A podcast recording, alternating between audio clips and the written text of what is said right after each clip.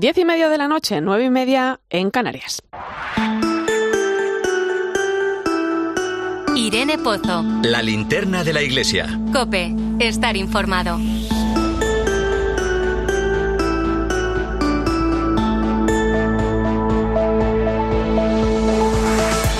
¿Qué tal? Muy buenas noches. Decían que el Papa Juan XXIII era una persona con muy buen sentido del humor. Tanto que cuentan que siempre trataba de ver el lado bueno de las cosas. Mira, en una ocasión un periodista le preguntó por qué tenía siempre eh, tanto dinamismo al trabajar, ¿no? Y el Papa Roncalli contestó, seguramente sea por un ingrediente que probablemente usted no tiene y yo sí el buen humor. Era el Papa bueno que nos dejó como herencia el sentido del buen humor y también la alegría que tan necesaria se hace en este tiempo, porque ahí también nace la esperanza y en la esperanza está el ver las cosas de otra manera. Dice el refrán que al mal tiempo, buena cara, y no sé si se refiere... Eh, a, lo que se vive, ¿no? Desde luego a los fenómenos meteorológicos no, sino a ese tiempo que parece que nos aprieta un poco a veces y nos preocupa más de la cuenta. Cuando atravesamos etapas inciertas, difíciles, de las que parecen no tener salida y que se estancan en el tiempo, no podemos dejar que la desesperanza se instale en nosotros. Sé que en la teoría todo es fácil, pero no perdemos nada por intentar poner un poco de buen humor, de alegría y de esperanza, porque esa imagen positiva en nosotros estoy segura que se contagiará a quien tenemos al lado. Y también la sonrisa, de esas que descolocan en momentos de tristeza, de esas que arropan y consuelan. Hay personas que están siempre de buen humor, hay personas de esas que, como dirían nuestros jóvenes, dan buen rollo.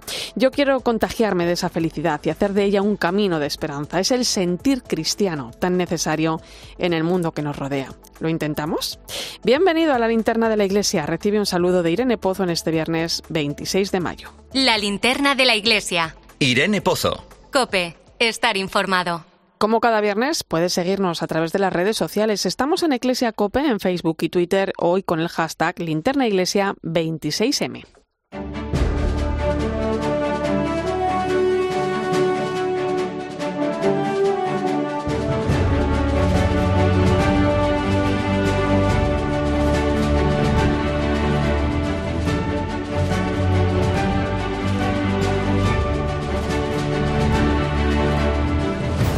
Repasamos hasta ahora las principales claves de la actualidad de la Iglesia que nos deja la semana. Lo hacemos con Nacho de Gamón. Muy buenas noches. Buenas noches, Irene.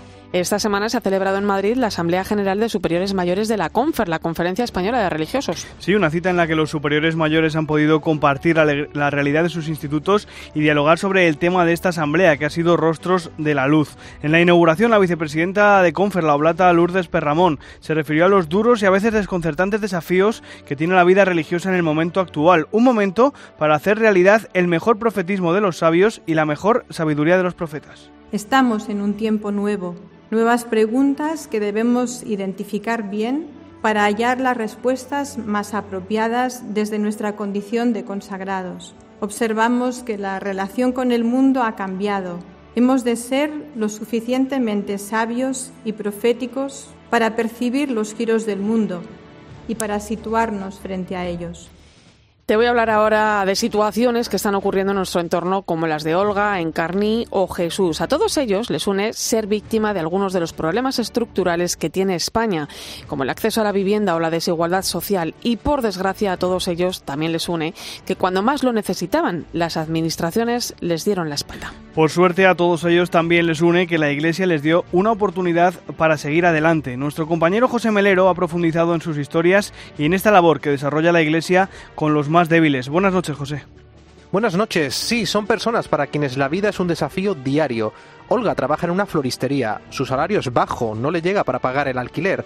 Una realidad cada vez más común en personas que, como Olga, viven en zonas donde el mercado inmobiliario está inflado, como Palma de Mallorca. Los propietarios tienen claro el perfil de inquilino que buscan en la isla, foráneo, con dinero y sin hijos.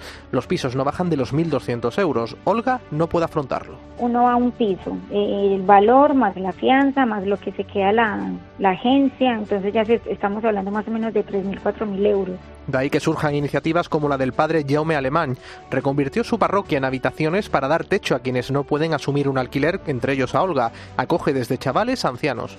Para familias está muy mal. Y para personas solas, la solución es esto, es alquilar eh, habitaciones de una forma muy, muy precaria. La iglesia también se ha quedado sola en la asistencia en Los Pajaritos, uno de los barrios más pobres de Sevilla. Las drogas, los tiroteos o las viviendas tercermundistas marcan el paisaje. Encarni es vecina, testigo y víctima de la degradación del barrio mientras las administraciones se lavan las manos. Yo estaba de alquiler en otro piso, me echaron los gitanos de buena primera en la calle porque iban a poner una plantación de marihuana. En esta dura realidad aterrizó en octubre de 2021 la imagen del Cristo del Gran Poder para llevar la esperanza a un barrio tan necesitado. Aquello estrechó la colaboración entre la cofradía y los vecinos, pero las administraciones, que prometieron el oro y el moro para revertir la situación, no han cumplido su palabra. Ignacio Soro, hermano mayor del Gran Poder. Ha habido alguna actuación puntual, pero este problema que es muy grande necesita una actuación común de las administraciones, ayuntamientos, Junta de Andalucía, de fondos europeos, sea de donde sea. No van mejor las cosas en el asentamiento de las Sabinas en Móstoles, donde sus habitantes de mayoría gitana y musulmana conviven en chabolas insalubres y con toneladas de basura. Allí destaca la labor de los apóstoles corazones de Jesús y María por las actividades que desarrolla con los niños del poblado. Gracias a los talleres de lectura y clases de refuerzo escolar, muchos han podido estudiar y ampliar horizontes. Nuria Ramos es consagrada de esta congregación se les ha abierto también una, una puerta, ¿no? Hay algunos que, quieren ir a la universidad. Se han podido eh, tener los recursos para no seguir el camino de sus padres, de seguir viviendo de la chatarra o seguir viviendo de la droga. Muchos seguro que se identifican con Jesús, quien tuvo que cerrar su tienda de tatuajes en Madrid durante la pandemia. Hasta la capital de España llegan los ecos de Asdecoba, una plataforma vecinal de Salamanca que acoge y reinserta en el mercado laboral a personas que vienen de la calle o exconvictos. Uno de los activos de Asdecoba es el padre Emiliano Tapias, a quien Jesús debe tanto. Quien está dando el callo es pues Emiliano, Aztecoba, todo la gestión de servicios son los que están dando su brazo todos los días para que esto funcione, porque el apoyo, si los intentamos esperar que nos apoyen, no hacemos nada. Son testimonios que nos hacen caer en la cuenta de los problemas más acuciantes a los que deben enfrentarse las administraciones y en los que la Iglesia también propone soluciones en la medida de sus posibilidades. Pues todas estas historias puedes conocerlas con más detalle y más testimonios en Eclesia, el portal de religión de cope.es. Más cosas, todas las diócesis españolas han crecido en transparencia, así lo pone de manifiesto el informe que ha presentado la Fundación AZ. Sí, es la tercera edición del informe de transparencia y buen gobierno que elabora esta fundación y que también pone de manifiesto el buen trabajo que está desarrollando la Oficina de Transparencia de la Conferencia Episcopal. Sara de la Torre, buenas noches. Así es, buenas noches. Según el mismo, la amplia mayoría de las diócesis están catalogadas como translúcidas, pero hay una que lidera este ranking de transparencia y esa es Zamora, que alcanza el primer puesto, un reconocimiento público independiente que valora el estilo de una diócesis que apuesta por difundir y publicar la información, haciéndola visible y accesible de manera íntegra y actualizada. Así lo explica el ecónomo José Manuel Chillón Lorenzo, profesor titular de Filosofía en la Universidad de Valladolid. La transparencia, no solo una transparencia de contenido, sino también una transparencia de procedimientos con cuentas claras, con inversiones inversiones sociales con una atención a todos para hacer de nuestra economía una economía social. Es el trayecto, es el camino recorrido que nos lleva desde lo pequeño hacia la altura que nos merecemos, desde lo último a lo primero. Es un trabajo colectivo, es un trabajo de todos en la que la corresponsabilidad de nuestra Iglesia de Zamora no solo es una corresponsabilidad entre nosotros, sino también de cara a la sociedad a la que estamos llamados a servir. Con la transparencia como nuevo horizonte programático, el obispo de Zamora, Fernando Valera, ha trabajado de manera transversal para dar a conocer a la sociedad zamorana en general y a la comunidad cristiana en particular el verdadero rostro de la diócesis zamorana. Muestra así su forma de organización interna, su estructura administrativa y de gobierno, así como su modo de financiación y gasto. Muchas gracias, Sara. Terminamos en Sevilla, Nacho, donde mañana se va a celebrar la ordenación de sus dos nuevos obispos auxiliares. Sí, son Teodoro León y Ramón Valdivia, que mañana van a recibir el orden episcopal de manos del arzobispo de Sevilla, Monseñor José Ángel Saiz, en una ceremonia en la Catedral Hispalense que se va a poder seguir por 13 a partir de las 11 de la mañana. Cope Sevilla, Manuel Salvador. Buenas noches. Hola, buenas noches. La misa solemne de ordenación episcopal se va a celebrar en la nave del crucero de la Catedral Metropolitana Hispalense y estará presidida por el arzobispo de Sevilla, Monseñor José Ángel Saiz. También participarán el nuncio apostólico, Monseñor Bernardito Auza, y una veintena de arzobispos y obispos de diferentes diócesis del país que acuden para acompañar en este día tan importante a los dos nuevos obispos auxiliares de Sevilla, Ramón Valdivia y Teodoro León.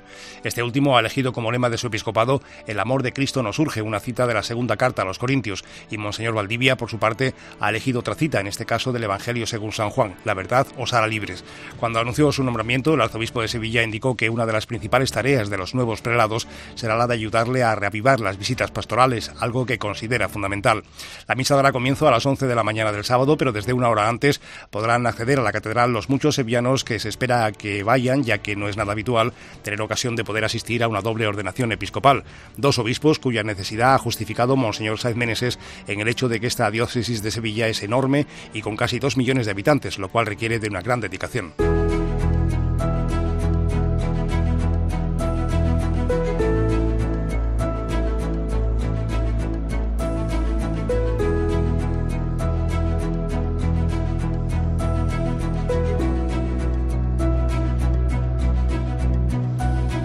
Pues en Sevilla nos quedamos porque en apenas unas horas los sacerdotes Ramón Valdivia y Teodoro León recibirán la ordenación episcopal como nuevos obispos auxiliares de Sevilla, una ciudad que conocen muy bien, porque allí ambos han desarrollado su ministerio sacerdotal. Don Teodoro, don Teodoro León, muy buenas noches. Muy buenas noches nacido en Puerto Llano, en Ciudad Real, hace 58 años, aunque Sevilla, como decíamos, eh, es quien la ha visto crecer, ¿no? Como quien dice. Eh, ¿Qué significa para usted convertirse en obispo auxiliar de esta archidiócesis? Bueno, primero significa eh, la sorpresa que Dios nos da, como en este caso para mí ha sido una sorpresa, la recibo como un don de Dios y dispuesto a seguir trabajando en extender pues el Evangelio del Señor. Eh, lo veo como una gracia y una misión más en mi vida. Eh, don Teodoro, entre muchas eh, otras cosas, además de deán de la Catedral y presidente del Cabildo, usted ha sido vicario general de la Archidiócesis de Sevillana desde el año 2010, ¿no? ¿Cómo es Sevilla? ¿Qué retos afronta la Iglesia sevillana en el momento actual?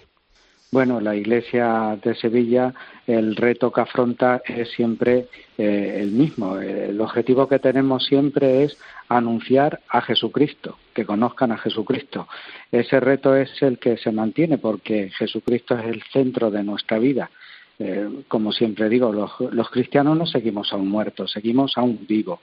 Es Cristo vivo, Cristo resucitado que tiene que extenderse a todos cuando se dice a todo es porque no se hace distinción ninguna. Ese es el reto.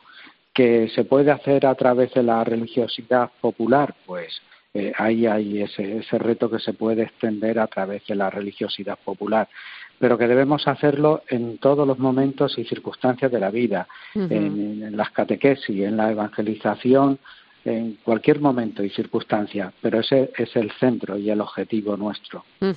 Eh, me va a permitir, vamos a saludar también al otro protagonista de esta historia, don Ramón Valdivia. Muy buenas noches. Buenas noches. Usted sí es sevillano de nacimiento. Eh, por cierto, se va a convertir en uno de los obispos más jóvenes, si no el más joven de toda España, 48 años. Eh, ¿Cómo recibe uno la noticia y cómo afronta esta nueva etapa en su vida?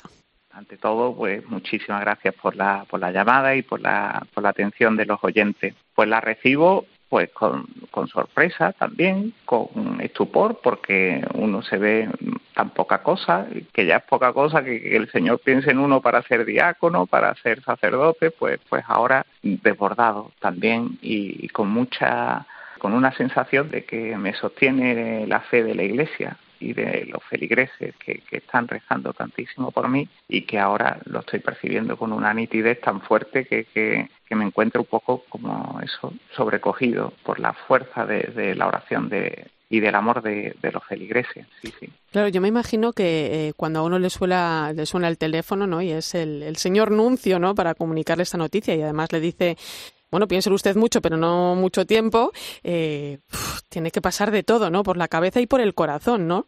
Pasan muchas cosas en, breves instantes, pero, pero sobre todo yo me quedo con la llamada del Señor. Entonces, ante él, pues como a Pedro, que, que al final del Evangelio de San Juan le dice, después de las preguntas, le dice, sígueme, pues así me encontraba yo, Yo no tengo ninguna razón para no seguirle al Señor, todo lo contrario. Eh, El Señor se ha portado siempre muy bien conmigo, entonces pues, pues, pues a decirle que sí, donde Él diga. Don Ramón, usted ha sido hasta ahora canónigo de la catedral, pero también párroco. Lleva casi una década en la parroquia de San Roque, eh, que imagino que habrán celebrado también por todo lo alto la noticia, ¿no? Eh, eh, a pesar Hoy de... están- están como locos, ¿no? Están muy contentos porque al final su párroco se va. Bueno, pero y también a pesar de su con juventud... cariño, ¿eh? No, no claro, lo digo, no lo digo con... Le van a echar de menos, que lo sé yo. Bueno, Pero bueno, bueno, habrá que visitarles pronto. Eh, decía que a pesar de su juventud, bueno, pues uno empieza ya a tener un bagaje, ¿no? ¿Qué se lleva de todo ello? de todo lo que yo he vivido. Uf, pues, pues yo me llevo la, la certeza de que Cristo está vivo y de que Dios vive. Eh, como decía don Teodoro, eh, nuestro Dios es un Dios de vivo y es está clarísimo como, como el Señor actúa en, a través de los acontecimientos, mm, llamándonos y invitándonos a, a su seguimiento. Es, es de una fuerza que, que sorprende el hecho de que personas que uno jamás hubiera imaginado que se hubieran acercado al Señor se acercan y, y- y se encuentran con Él y su vida da un giro totalmente para mejor, claro. Y, y entonces, pues eso va viendo actos, ¿no? Pues, pues a través de la vida sacramental, del anuncio de la palabra de Dios, de, de la acción de la caridad de la Iglesia. Abarcan tantos elementos que, que uno se sorprende de los, de los hechos que hace Dios a través de, de las personas que, que quieren ponerse a su disposición.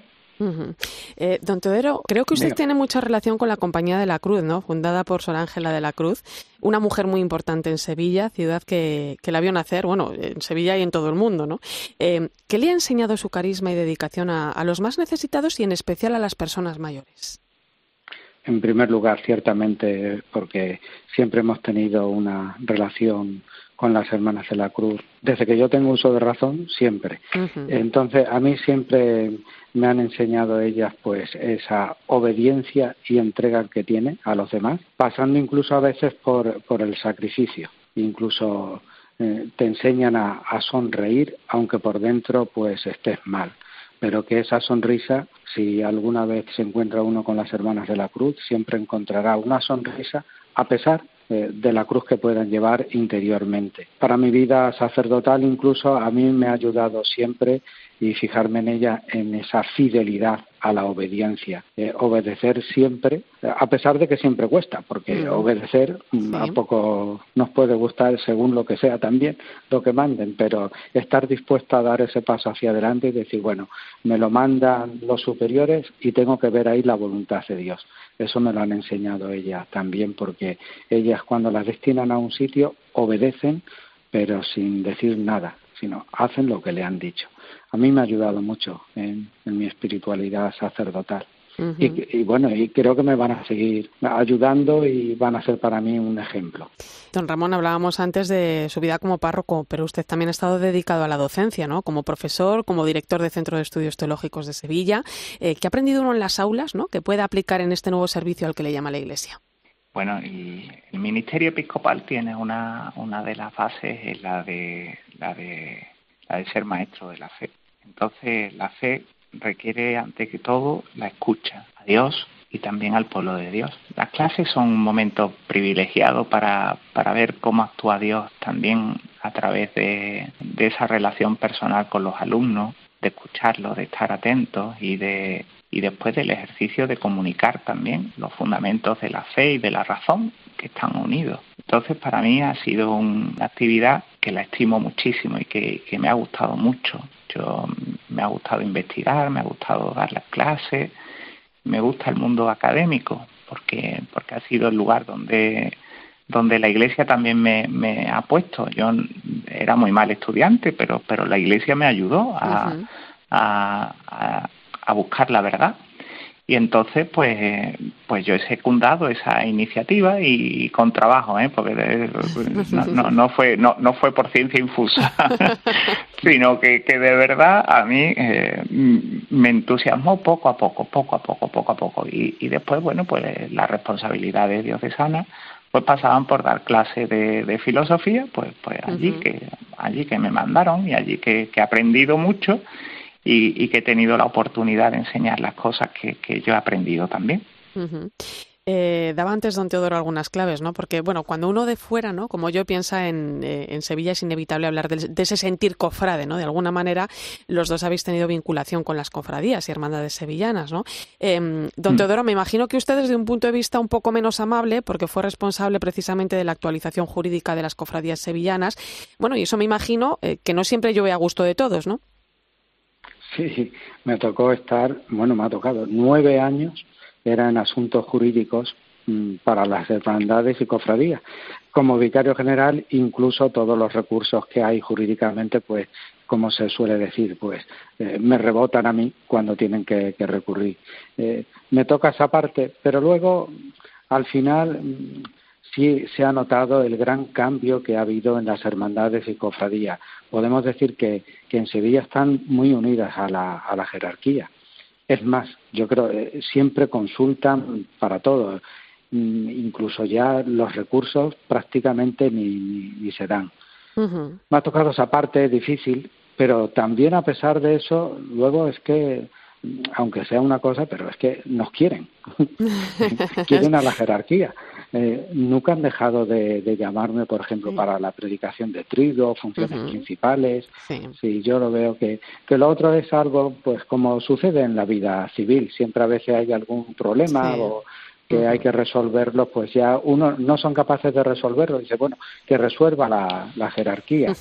Pero sí, hay, hay buen ambiente. Luego eh, hay otra cuestión, ¿no? Porque eh, vivimos en un mundo que muchas veces da la sensación de que le da la espalda a Dios, ¿no? Cada vez vemos menos gente en las iglesias y, sin embargo, las procesiones son capaces de hacer revivir eh, no solo el, sentir, el, el, sentido, el sentido interno, ¿no? De las propias cofradías, sino también de atraer, pues, a muchísima gente en las calles, ¿no? don Ramón, ¿qué papel juegan las hermandades y cofradías en la actualidad eh, respecto a la evangelización, ¿no? Porque Sevilla tiene mucho arte en esto.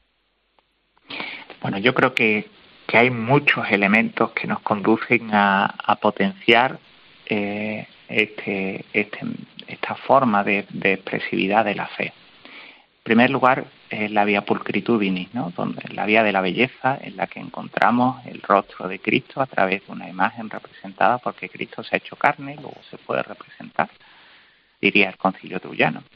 Y, por otra parte, eh, no solamente es la movilización de la, de la gente que pueda percibir la belleza o que vaya buscando al Señor o que, o que sean encuentros anónimos, sino que las hermandades y cofradías ofrecen un elemento que es muy actual para nosotros y que reivindica en cierta medida también el, el magisterio del Papa Francisco, igual que el de los anteriores, que es un lugar de fe.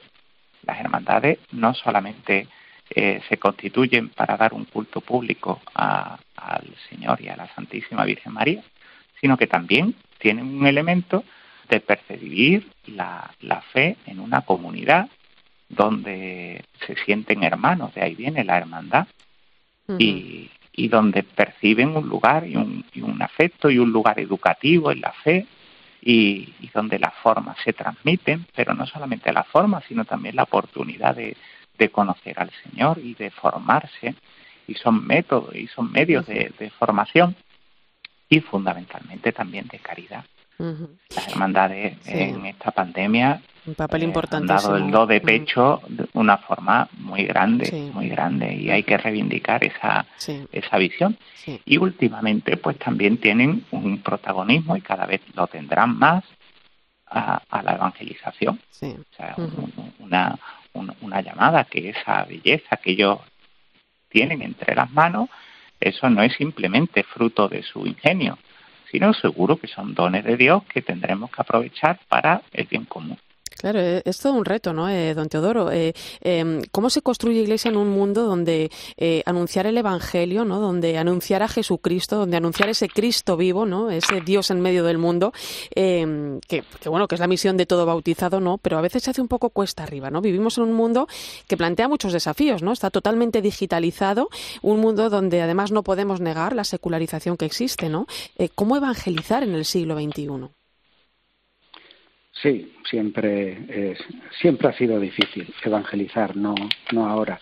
Pero la mejor manera de evangelizar es a partir de la propia vida de nuestra, de, no solo de los sacerdotes, sino de todos los cristianos, los que profesamos la fe en la Iglesia, para que aquellos que también son cristianos y no están muy cercanos vean que somos coherentes con aquello que nosotros profesamos. Eh, creo que esa es la, la, principal evangelización, es el ejemplo de uno mismo y la coherencia en la vida que podamos dar incluso a aquellos creyentes que se acercan menos a la Iglesia. Y por supuesto, para los que están alejados, lo mejor será siempre la coherencia. Si lo que creemos lo ponemos en práctica, ya es evangelizar. Porque de qué sirve que prediquemos mucho, eh, por ejemplo, sobre la caridad o el perdón, pero si después nosotros no practicamos las obras de misericordia, eh, no estamos evangelizando. Nos falta la práctica, hacer vida al Evangelio. Si lo hacemos vida, echa una evangelización. Eh, don Teodoro, eh, en este momento donde la Iglesia entera, no, todo el pueblo de Dios, venimos caminando en, eh, hacia ese sínodo de la sinodalidad, no, en ese camino sinodal. ¿Qué papel juegan los obispos? ¿Cómo debe ser un pastor del mundo actual? Bueno, yo considero que el pastor del mundo actual lo que tiene que estar es, pues, con los fieles que le corresponde. Evidentemente, la mentalidad de hace 90 años de cómo era el obispo que salía menos, hoy día el obispo tiene que estar con el pueblo no es uno más, evidentemente, porque teológicamente es distinto a los demás, pero sí tiene que estar para dar esa respuesta a los demás. Don Ramón, ¿cómo sueña, ¿cómo sueña un obispo del siglo XXI la Iglesia? Bueno, más que soñar, es ver. en realidad, ¿no? Porque la, la que veo es maravillosa. Entonces, claro, yo con lo que veo estoy muy satisfecho y estoy muy contento que tenemos limitaciones. Bueno, pues también el Señor tenía delante a, a hombres y, a mujeres que estuvieron a su lado al pie de la cruz y, y que se fueron. Pero, pero, pero no puedo pretender que mi iglesia sea distinta de, de la que estuvo al pie de la cruz y de las que traicionaron al Señor. Lo que yo pido es simplemente que yo pueda tener un corazón como el de Cristo para que, para que pueda amar a, a mi iglesia tal como él amo. que ¿Cómo me gustaría que fuera? Pues, pues me gustaría que fuera como María al pie de la cruz y esperando la resurrección. Y, con la esperanza. Con mucha esperanza. Con, la esperanza. con mucha esperanza. Con mucha esperanza y con mucha alegría porque el Señor ha resucitado.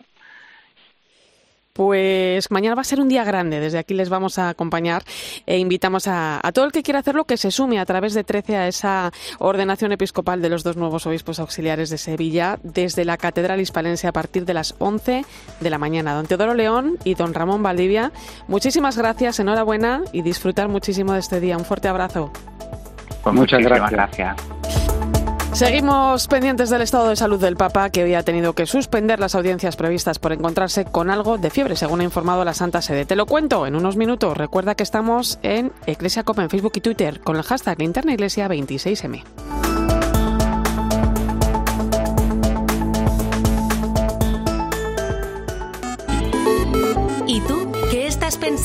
Escribe a Irene Pozo en Twitter en arroba eclesiacope. Y en nuestro muro de Facebook, Eclesia Cope. A veces cuesta encontrar a alguien que ponga serenidad a todo lo que está pasando. Y ahora, pues oigan, miren ustedes la compra de votos en Mojácar después de lo de Melilla. El sistema electoral es limpio, es seguro. Hay más casos como estos que no conocemos. Desde luego a nuestro sistema electoral, casos como este no le convierten en algo fallido. Carlos Herrera va más allá de la noticia y te explica todo lo que te rodea. Si a usted en algún momento el recuento electoral es algo que le preocupa, bueno, sepa que el sistema electoral español es limpio, ejemplar, muy controlado, con todas las garantías. Escúchale de lunes a viernes, de 6 a 1 del mediodía, en Herrera Incope. Cuando la traición se alía con la injusticia. No podría vivir en un mundo en el que tú tuvieras todo y yo nada. Solo queda dolor. Exijo una explicación. Y pérdida. ¡Me enviaste al infierno! ¡No! Jim Caviezel. Hace mucho tiempo que estaba esperando este momento. Guy Pearce. Digamos solo que es venganza. La venganza del conde de Montecristo. Por la vida que me rapaste. El sábado a las 3 menos cuarto de la tarde, en 13. Escuchas la linterna de la iglesia. Y recuerda, la mejor experiencia y el mejor sonido solo los encuentras en cope.es y en la aplicación móvil. Descárgatela. Quiero un auto que me mole. Nuestra oferta es enorme. Yo mi coche quiero tasar. Nadie le va a pagar más. Si en las huellas quieres buscar. El de Sevilla de Perlas me va. Te lo traemos de saldo está. 15 días para probar, mil kilómetros para rodar. ¿Por qué las cosas que más valoramos las decimos despacio? Os venís a casa, preparo un picoteo, abrimos un viñalbal y... Los momentos que valen deberían durar más. Viñalbali, por las cosas que valen.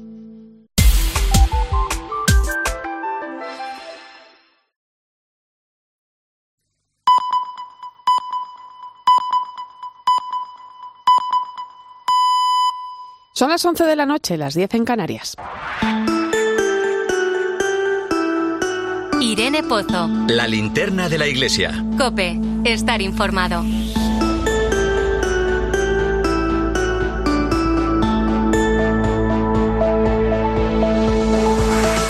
Como cada viernes a esta hora ponemos el foco en el Vaticano con nuestra corresponsal Eva Fernández. Muy buenas noches, Eva. Muy buenas noches, Irene. Eva, eh, el Papa hoy ha tenido que cancelar las audiencias previstas por encontrarse con fiebre. ¿Qué sabemos? ¿Cómo está el Papa? Bueno, pues sabemos solo eh, este escueto dato, que tiene fiebre, ¿no? Y que, y que por este motivo ha tenido que anular los encuentros eh, que tenía previstos por la mañana. No hay motivos para intranquilizarse porque parece ser una fiebre pasajera. Lo comprobaremos mañana por la mañana eh, si también tiene que anular sus encuentros porque los sábados por la mañana suele estar con la agenda bien llena, ¿no? Hoy la prefectura de la Casa Pontificia ha comunicado a quienes habían sido convocados que el Papa se excusaba, pero, pero que no podía mm, acudir a causa de una indisposición, ¿no? Y por ese motivo nos hemos enterado los periodistas, y no posiblemente incluso no lo hubiéramos llegado a saber, ¿no? Precisamente ayer, Irene, el Papa mmm, tuvo una agenda especialmente intensa, pero tan intensa que ha puesto cualquier cosa que cualquiera de nosotros nos hubiera dejado sin fuerzas, porque por la mañana eh, tuvo ocho reuniones. Fíjate. Ocho importantes reuniones y, y, luego por la tarde, a las cuatro de la tarde, un largo encuentro con, con escolas, porque mmm, la Fundación Escolas Ocurrentes eh, conmemoraba ayer sus diez años de vida. Y la verdad es que durante el encuentro no le notamos nada en especial. Disfrutó muchísimo. Eh, el Papa se conectó por videollamada con personas de cinco países, entre ellos España, porque ¿Sí? conectó con una residencia de ancianos de Granada, una señora saladísima que se emocionó al preguntarle al Papa eh, si él recordaba alguna conversación que mantuvo de pequeño con los mayores. Sí. Y luego el Papa saludó personalmente uno a uno a los cerca de 200 invitados que estaban presentes eh, en ese salón de actos, ¿no? Y luego nos enteramos que antes de llegar a las cuatro concedió una entrevista larga a un canal de televisión de Estados Unidos, a Telemundo. Y precisamente en ese diálogo en esa entrevista con Telemundo, el Papa habló sobre su salud, ¿no? Le, le preguntaron cómo se encontraba y, y, el Papa dijo, pues que la rodilla se iba arreglando, que antes no podía caminar, pero que ahora sí, pero que había días que eran más dolorosos como el de ayer. O sea, lo, ayer, ayer al Papa le dolía la rodilla, ¿no? Y, y, por cierto, en esa entrevista el Papa bromeó cuando el periodista le dijo, se le ve a usted muy bien. Y entonces el Papa dijo, ya estoy en la edad en la que eso es lo que se dice a los viejos, ¿no? Que se le ve, ¿no? Es el, es el piropo a los viejos, explicó entre risas. Por lo tanto, Irene, tendremos que estar pendientes. Mañana veremos cómo evoluciona, si realmente mantiene las audiencias de la mañana. Será buena señal y si no, pues mmm, seguramente el domingo lo veremos en el Ángelus. Uh -huh. Bueno, esperemos que así sea. Eh, Eva, además, el Papa, eh, bueno, esta semana ha confirmado la Santa Sede su presencia en la próxima Jornada Mundial de la Juventud. Vamos a ver a Francisco en Lisboa y además comparada en Fátima. Sí, qué ganas, ¿verdad? Qué ganas de... El tiempo de- pasa volando, ¿eh? Sin duda, sin duda. Porque es verdad que era un secreto a voces, pero por fin tenemos la certeza. Y además Sí. el viaje va a ser más largo del plan inicialmente previsto, porque el Papa llegará a Lisboa el 2 de agosto, Ujú. visitará Fátima el día 5, que es sábado, y regresará a Roma el, el domingo 6. Y aunque todavía no sabemos el plan del viaje, el hecho de estar un día más en Lisboa le va a poder permitir mm, participar, por ejemplo, que, que COPE sepa, que lo ha podido confirmar con sus, los espías que tiene en Lisboa, Muy bien. que, que se incluirá una visita eh, a un centro atendido por la Iglesia. Todavía no está claro pues si será am, algún lugar que preste ayuda a enfermos o a personas de pocos recursos y también mantendrá un encuentro con intelectuales. Ah, Esta ha sido la, la novedad que se ha añadido.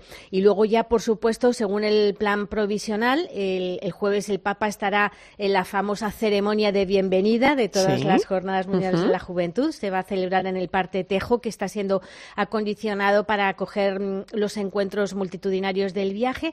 Y luego el viernes a última hora presidirá un Vía Crucis eh, y el sábado 5 es cuando se le espera a primera hora de la mañana en el santuario de Fátima, el que mm, desde donde segurísimo ¿no? que, que el tema prioritario será la paz en Europa.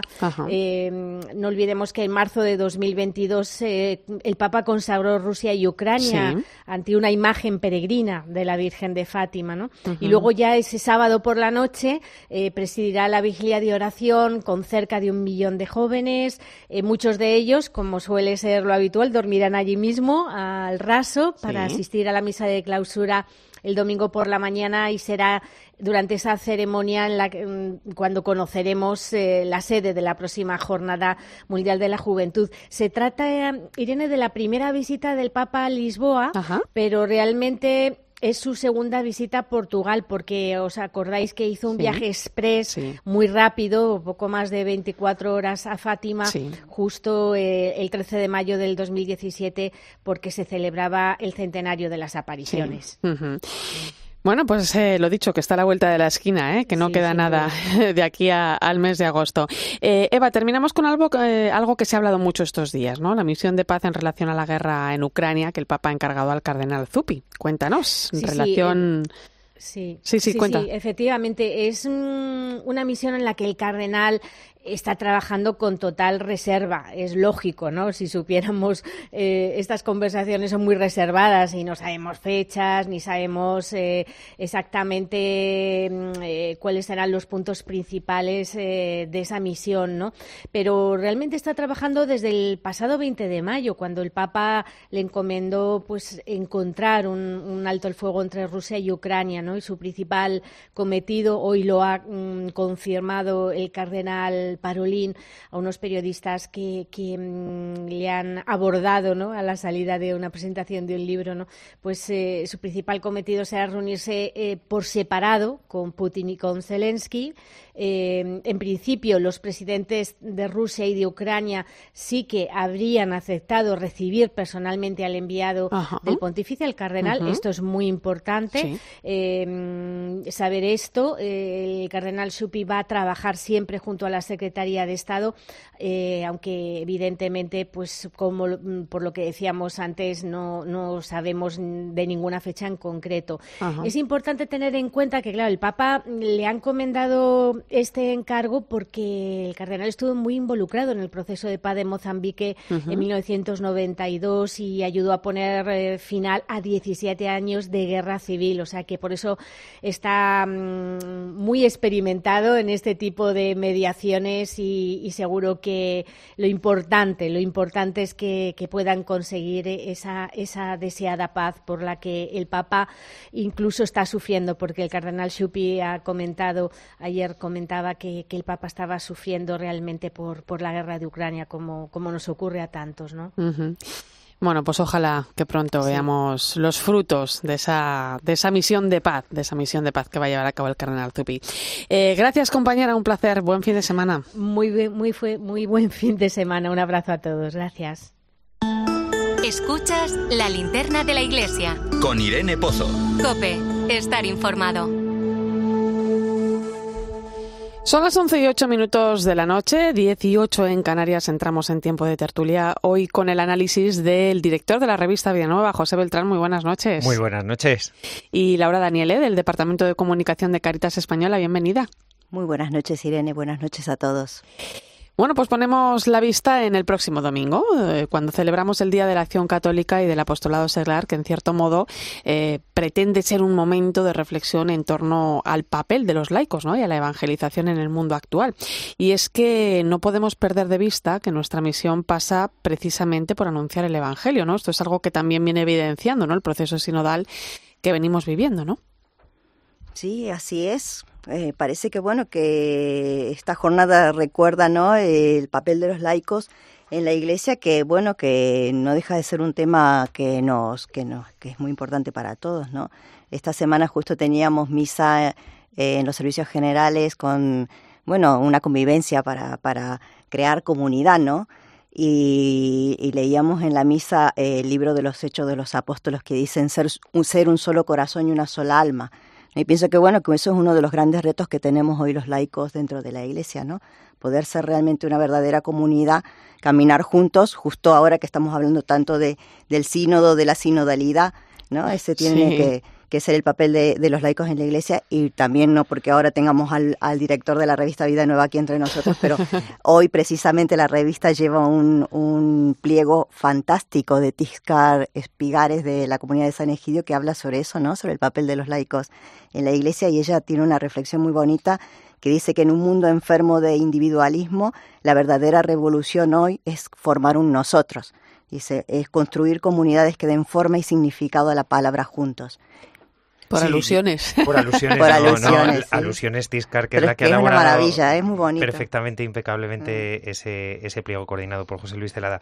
La, la realidad eh, yo creo que estamos en un proceso de, plena conversión, ¿no? Cuando el Papa hablaba al inicio de su pontificado de conversión pastoral, reformas y demás, en realidad eh, lo primero siempre ha remarcado que es la conversión pastoral, ¿no? Y, yo creo que, seguimos en ese camino, ¿no? Es decir, por un lado desde, desde el clero y desde la vida consagrada y del episcopado, de cambiar esa conciencia que sigue ahí de, de, de, muchos años y de siglos, ¿no? De dueños del cortijo y por otro lado de los laicos de, de considerarnos solo únicamente espectadores, ¿no? Es uh -huh. decir, y de lo cómodos que hemos estado siendo espectadores, ¿no? Es decir, sí. de, bueno, pues que, que esto es cosa de, del párroco que eche la llave o a las cinco me, me voy de, de la labor o, de, o del apoyo que hago en una congregación a la que pertenezco, a una familia carismática a la que estoy ligado y que ya se apañe la monja o el fraile como sea, ¿no? Y yo creo que, que ahora se trata de, de tener una conciencia, esa conciencia del nosotros pasa por una verdadera corresponsabilidad, ¿no? Y con todo lo que implica, ¿no? Es decir, por parte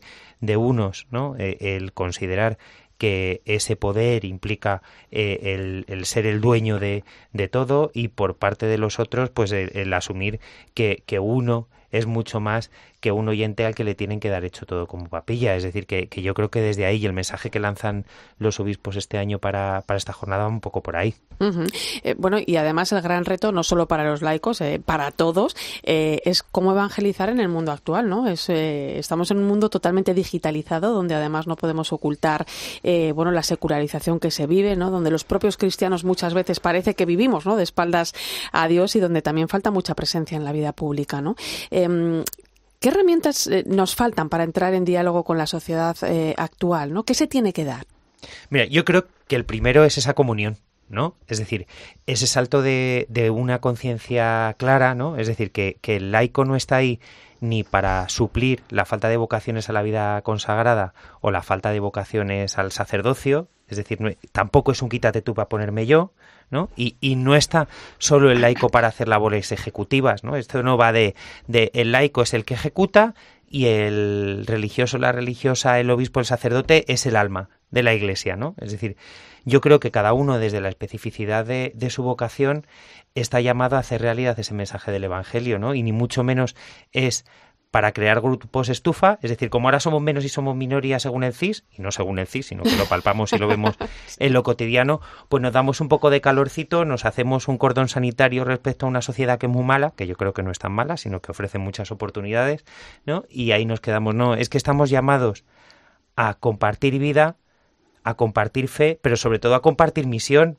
Es decir, que esto se trata de una resignificación, de un resituarnos para ir más allá y contagiar la, la, vida del resucitado. Es decir, es que como lo que hagamos es para hacer una pastoral de, de mantenimiento o a ver cómo sostenemos toda, toda, toda la estructura que tenemos, es que se nos va a venir la estructura Totalmente. encima, la casa encima. Es decir, vamos a ser como esas grandes marquesonas que han heredado mucho y, y bueno, pero que no tienen ni para pagar la luz y el agua, ¿no? Es decir, nosotros estamos llamados a reestructurarnos precisamente para estar en salida. Sí, también yo creo que tenemos que hacer una reflexión, ¿no? Y, y ver también que, que algunas cosas que nos faltan, y que también lo dicen los obispos, ¿no? Que vivimos, dicen una, ellos dicen una situación de esquizofrenia creyente. Es verdad que hemos aprendido a vivir los cristianos en una incoherente armonía, porque bueno, fruto de la de que estamos mundanizados, que vivimos en una en una sociedad secularizada, donde donde hay una gran una grave crisis antropológica, pero es verdad que tenemos que hacer ese ejercicio de coherencia para poder realmente ser testimonio para los demás, o sea, porque al final eh, los demás no nos miran o no, no, no, no nos siguen por lo que nosotros decimos, sino también por lo que hacemos y somos capaces realmente de reflejar el amor de Dios, de acompañar a las personas, de contagiarles la alegría del Evangelio, ¿no? de testimoniar la misericordia y no estar señalando normas, eh, juicios y todo eso también es un reto que, que creo que tenemos que, que afrontar. Al final no dejamos de ser de esperanza para los demás, ¿no? Como decía el Papa Benedicto XVI. Bueno, pues la reflexión está ahí. En ella seguimos caminando también prácticamente a las puertas, como quien dice, del sínodo de la sinodalidad, donde, eh, bueno, este será un tema importante a abordar, ¿eh? Lo iremos, lo iremos viendo. Vamos con más cosas. Estamos en la semana Laudato Si. Se cumplen ocho años de la encíclica del Papa sobre el cuidado de la casa común. Eh, el desafío que plantea el cambio climático es enorme, lo estamos viendo. Cada año son más notables las consecuencias que traen las alteraciones del clima. Eh, y yo no sé si somos eh, conscientes o no eh, de, de que esto va a pasos agigantados. Sí, o sea, pero me parece que somos conscientes a medias, porque creo que hemos incorporado muy bien, o por lo menos vamos avanzando, ¿no? En este concepto de, darnos cuenta que tenemos una mayor conciencia climática, que tenemos que cuidar la casa común, pero no sé yo si vamos al mismo ritmo eh, cuando hablamos de la ecología humana integral o cuando tomamos conceptos como la ecología humana, que ya habló Benedicto XVI en su momento, Francisco en, la, en Laudato Si. Eh, es verdad que eh, si nos vemos, si nos vemos, ¿no? Con la defensa de la vida, la protección de la vida de- desde el nacimiento hasta la muerte natural, en esa parte hay una parte de, las cosas que se nos están escapando, ¿no? Ponemos mucho énfasis en, en la ecología, pero no tenemos en cuenta al ser humano dentro de la creación o no le ponemos tanto cuidado a una parte como a la otra. Y no sé, ahí veo como que hay un desajuste. Yo creo que el concepto de, de ecología integral del Papa Francisco no, no, le, no terminamos de comprenderla en su conjunto. ¿No? A lo mejor como sociedad estamos más preocupados por el cambio climático, pero no estamos tan preocupados por el, ¿no? por el ser humano, por, por defender la vida, por protegerla desde el principio hasta el fin. Que lo entendemos diferente, quizá, ¿no? Se Mm. apunta más hacia una ecología, ¿no? De la naturaleza. Sí, pero yo creo que incluso ahí estamos dando saltos importantes, ¿no? Y yo creo que, fíjate, eh, hablábamos antes de cómo conectar con el mundo de hoy. Creo que el Papa Francisco va otra vez por delante de todos nosotros, ¿no? Y dice. ¿cuál es la preocupación de la gente hoy? Y es el cuidado de la, de, del medio ambiente en el que vivimos, ¿no? Y la gente ya, ya ha pasado, el, ciudadano a pie, de esa conciencia de, no, es que si tratamos mal a la tierra, lo que ocurre es que nos quedamos con menos especies eh, de aves y que las plantas se mueren. No, es que la gente ya es consciente de que eso afecta a su día a día.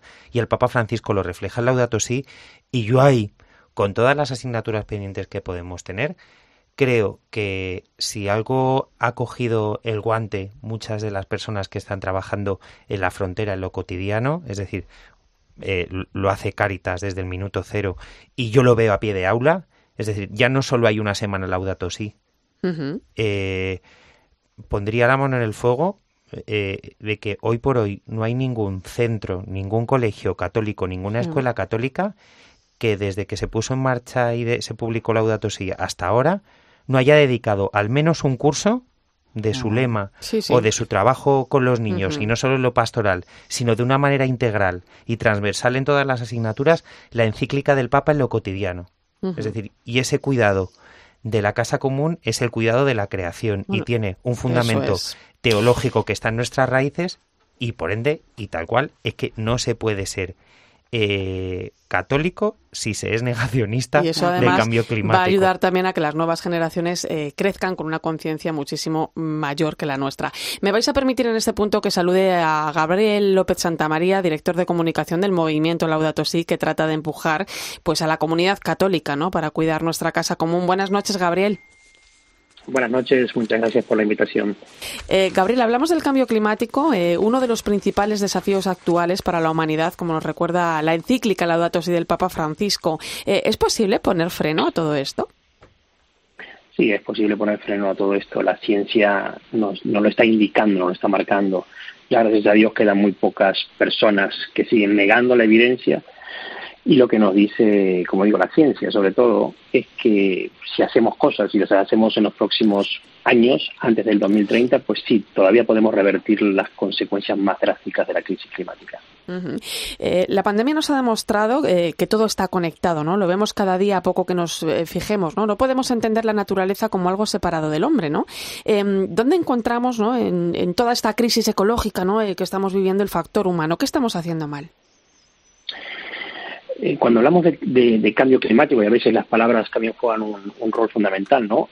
La Tierra se ha enfriado y calentado históricamente siempre, ¿no? Y se ha regulado a sí misma. Y este es un argumento que utilizan muchos los negacionistas para decir que no existe este cambio climático o que es uno más. La realidad es que lo que vemos es que en los últimos 100 años el incremento de la temperatura en la Tierra eh, está a un paso aceleradísimo y esto es producto y consecuencia directa de la acción humana nuestros hábitos de consumo, nuestros hábitos de comportamiento. Eh, lo dice el Papa en el mensaje que se publicó ayer, ¿no? Para la para sí. la, el día de la creación del 2023. Eh, los causantes ya están indicados, ya, ya, los, ya los había identificado antes en Laudato Si, pero son el consumismo rapaz, el uso de los combustibles fósiles, la tala indiscriminada de árboles, las industrias depredadoras que exfolian determinados lugares y contaminan las aguas, por ejemplo, y los afluentes, industrias que hacen en, en, países del hemisferio sur cosas que no les permitiríamos por ley hacer en el hemisferio norte. Entonces, todo eso, que es, un, es propio de nuestro comportamiento humano, es lo que está incrementando eh, exponencialmente el riesgo y, y, y los, las consecuencias de la crisis climática. Mira, te quiere preguntar Laura Daniele. Eh, hola, buenas noches, Gabriel. Hola, Laura. Mira, mi pregunta es un poco, eh, bueno, eh, ¿crees tú, no, que, que, sigues estos temas y que estás más vinculado a, a, a bueno, al Laudato Si, si el concepto realmente de ecología integral que defiende el Papa Francisco está calando en la sociedad, pero digo en la sociedad en general, no en la Iglesia, porque bueno, en la Iglesia sí, pero en la sociedad en general, ¿crees que eh, se ha comprendido el concepto? Yo creo que hay, hay mucha, yo creo que la gente de a pie el católico de a pie lo va incorporando. Luego hay mucha resistencia de algunos poderes, vamos a llamarles fácticos y económicos, que hacen todo lo posible para que el, el concepto no cale. Eh, el concepto de la ecología integral y de la conversión ecológica no es nuevo en la Iglesia. San Juan Pablo II ya hace 40 o 50 años hablaba de esto y Pío II y perdón y, y Pablo VI. Entonces, de a poco, ¿no? Pero sí, y lo que estamos viendo en la Semana Laudato Si es una, una gran cantidad de actividad en torno a la, a lo que la encíclica propone eh, dentro de la Iglesia y fuera de la Iglesia. La encíclica Laudato Si es el documento magisterial más leído en la historia fuera del ámbito eclesial eh, por la sociedad civil, ¿no? Entonces sí que va calando, quizás no a la velocidad que necesitamos que, que sea incorporado en nuestras vidas cotidianas, pero sí, y esto también lo, lo, rescata el Papa en la encíclica, ¿no? Él, él eh, presenta un poco la crisis y, y, lo que también presenta es que las cosas pueden cambiar, que está en nuestra mano. Eh, insisto, hay que acelerar el proceso, pero sí que, que va, va calando. José Beltrán. Eh, pues eh, comparto la reflexión que hacía antes para ver si estás de acuerdo o no. Eh, Gabriel, buenas noches. ¿Un católico un católico puede ser negacionista del cambio climático? Bueno, como poder no puede serlo y los hay, ¿eh? Y hay algún algún sacerdote, algún religioso que lo son. Eh, yo creo que, que es eh, una falta de sentido común y una falta de, conocimiento y, un, y una falta de mirada más abierta, ¿no? A veces el sesgo ideológico juega mucho aquí. ¿Se puede, ¿Se puede negar el cambio climático? A esta altura yo creo que no, las evidencias están sobre la mesa. Se puede negar la tradición de la Iglesia desde San Francisco de para aquí en todo lo que tiene que ver con descubrir al Creador en la creación, eh, pues no. Ahora que luego hay gente que por temas ideológicos crea cosas distintas, allá ellos, ¿no? Pero mm, insisto en, el concepto de que eh, a veces a veces se, quiere presentar como que Francisco, el Papa Francisco, se sacó esto de la galera o, ha sucumbido a determinados ideales. La verdad es que no, ya digo, San Juan Pablo II, Pablo VI, Benedicto XVI es quien fue el Papa Verde y quien más hizo hincapié en esto. Yo creo que al final, eh, José, ¿Se puede ser católico estando en contra del magisterio del Papa? Yo diría que no. y, de ahí no solo hablamos de, ecología, hablamos de otras muchas cosas. Está, está claro. Eh, gracias, Gabriel López Santamaría, director de comunicación del movimiento Laudato Si, por ayudarnos a dar un poco de claridad eh, en todo este asunto que empieza eh, a ser preocupante, pero que hay esperanza. Estamos a tiempo de reconducir esto. Un fuerte abrazo. Fuerte abrazo, gracias por tratar el tema. Laura. Bueno, sí, muy interesante. La verdad que es, verdad que la encíclica Laudato Si fue un antes y un después, a pesar de que, bueno, que el magisterio de los papas, tanto Benedicto XVI, Pablo VI ya se habían referido a este tema, pero bueno, ha sido un revulsivo, ¿no? Y realmente nos ha puesto en pista de que no podíamos, ¿no? Seguir con la mirada para otro lado y que al final el cuidado de la casa común es, es importante, pero también el cuidado de, de los seres humanos, ¿no? que formamos parte de la creación, porque a veces parece que la conciencia ecologista va solamente cuidando la naturaleza como si el hombre no formara parte de ella. Y creo que eh, el Papa nos lo recuerda bien, ¿no? que formamos parte de ella y que esto, esto es un todo. Oye, eh, estamos a las puertas de unas elecciones. Eh, ¿qué, ¿qué, le pedimos al mundo de la política, ¿no? o también al mundo de la economía, ¿no? o a la sociedad en general para reconducir todo esto? Bueno, yo lo, yo lo que creo es que lo que pido a estas alturas es responsabilidad de cada uno de nosotros con el voto, ¿no? Es decir, que, que sepamos votar con conciencia, con sentido común, desde la doctrina social de la Iglesia, que tenemos ahí un referente, y, y en los políticos, pues fíjate, pues vamos a lanzar una lanza de confianza, ¿no? Es decir, hay, hay muy buena gente haciendo política y más ahora que, que ponemos y que evaluamos a, los candidatos a, la alcaldía, ¿no? Creo que hay gente que está a pie de obra en pueblos, ciudades, barrios, que se está dejando la piel, ¿no? Y que está haciendo realidad en lo pequeño y en lo cotidiano el humanismo cristiano, ¿no? En estos días que, vemos todas esas corruptelas del voto, que vemos promesas o, no promesas y que vemos discursos que van más eh, en otro tono, el concejal de barrio, la concejala de barrio están ahí y hay que confiar. Yo creo que, al margen de, y nosotros lo sabemos como periodistas, eh, cómo nos lanzan también a, a, nuestro gremio y los curas lo saben y las monjas, cómo se lanza contra ellos, con un voto de confianza ¿no? a, a estos hombres y mujeres de, del servicio público y que se enfrentan eh, el domingo al escrutinio ¿no? de, mm. de, de, la ciudadanía, que, que se deja la piel, que hay gente buena. Y a los que también les importa el cambio climático. Completamente. Muchísimas gracias, José Beltrán. Hasta otra. Laura Daniele, un Gracias, Irene. Un beso a todos. Gracias también a ti que me has acompañado esta noche en la linterna de la iglesia. Ha sido un placer, como siempre. Te dejo ahora con el partidazo de Cope y Joseba Larrañaga.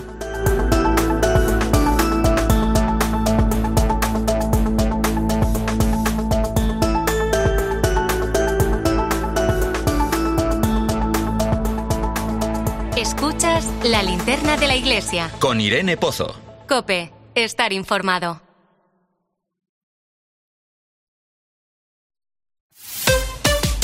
Escuchas Cope. Y recuerda, la mejor experiencia y el mejor sonido solo los encuentras en cope.es y en la aplicación móvil. Descárgatela. Hay cosas que solo sabe un amigo, como lo importante que es fabricar cerca de ti y ser más sostenibles. Por eso, además de cuidar de tu entorno, cuidamos de ti. Porque un amigo sabe cómo. En Balay, después de tantos años cerca de ti, sabemos lo que te gusta y lo que necesitas. Un amigo en Balay. Alquiler, acción de alquilar, negocio por el que se cede una cosa a una persona durante un tiempo a cambio de una rentabilidad. Seguro, objetivo, es cierto, libre y exento de todo peligro o riesgo. Si piensas en alquilar, ya sabes, alquiler seguro. Llama ahora al 910-775-775. Alquiler seguro, protección a propietarios. Esta primavera-verano, recupera la calle. Combina, experimenta, atrévete y sobre todo, estrena las sensaciones de la nueva colección de zapatos Fluchos. Es hora de enseñar tus nuevos Fluchos y compartir la experiencia de la comodidad absoluta y la tecnología más avanzada. Fluchos, en las mejores zapaterías. ¿Y tú por qué necesitas Fluchos? Comodidad absoluta. Una llamada de móvil, esa reunión eterna, recoger a los niños. Nos pasamos el día corriendo por estrés. ¿Cómo no vamos a tener dolor de cabeza? Gelocatil 650 con paracetamol bloquea eficazmente el dolor. Gelocatil, rápida absorción contra el dolor a partir de 14 años. De Ferrer, lea las instrucciones de este medicamento y consulte al farmacéutico. Que tu carril siempre es el más lento, ¿es tan cierto? Como que en Aldi, cerca de 9 de cada 10 clientes dice que la calidad de su compra es igual o superior al precio que paga por ella. Cámbiate a Aldi y disfruta hoy y siempre de precios bajos, como medio kilo de langostinos cocidos a solo 4,79. Más información en aldi.es. Precios siempre bajos, precios así de Aldi. Este año vamos a compartirlo todo. Vinos con denominación de origen rueda. Mucho que compartir. Nos impulsa Junta de Castilla y León. ¿Cuántas maneras conoces de ser feliz? Ahora en Opticalia llévate dos gafas graduadas de marca por el precio de una. Y sé feliz. Contamos con más de 1.500 ópticos optometristas para cuidar tus ojos en Opticalia y opticalia.com las sequías. Si el panorama no cambia, en verano padeceremos todos restricciones. Nos preguntamos si se puede hacer algo, si nosotros tenemos espacio para cambiar algo o mejorar la gestión de los recursos. Yo creo que tenemos mucho que hacer. Nos tenemos que adaptar a esta realidad. España es el tercer país del mundo en el que mejor se come, de acuerdo con los estudios de la gente y sus impresiones. En COPE de 10 de la mañana a 2 de la tarde, los sábados y domingos, el mejor entretenimiento lo encuentras en fin de semana. Bienvenido a tu programa. Esto es fin de semana de la cadena Cope. Y Con Cristina López Slichting.